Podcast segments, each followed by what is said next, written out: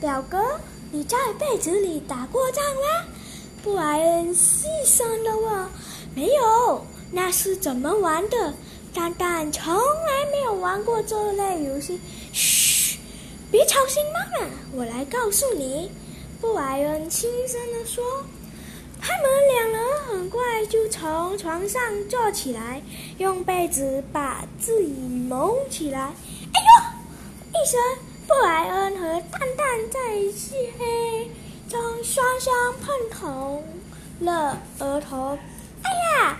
蛋蛋还来不及反应，就在毫无防备之下抵挡不住布莱恩的攻击，往后倒在床上。我要把你拿下！蛋蛋一路绿翻身翻起，出乎意料的向布莱恩扑去，要狠狠的报复布莱恩。游戏继续玩下去，啊啊啊！哎呀，哎呀，哎呀！两人在床上攻来躲去，有时打中，有时打不中，他们笑得连气都喘不过来。突然。